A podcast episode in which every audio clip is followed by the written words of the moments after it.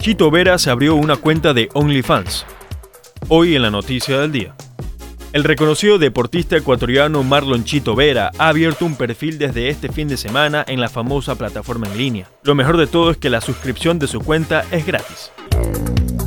Pero aguanta, no, no se trata del contenido que estás pensando. El luchador de la UFC tiene dos videos donde muestra cómo son sus entrenamientos para su próxima pelea el 25 de marzo. Sí amigos, en la plataforma azul no solo encuentras contenido sexual, sino también temas variados con un toque diferenciado. Y parece ser que Chito quiere aprovechar este espacio.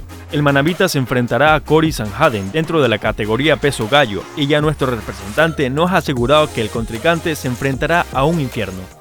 Recuerda que para más información puedes visitar tctelevisión.com. Reportó para ustedes Fabricio Pareja.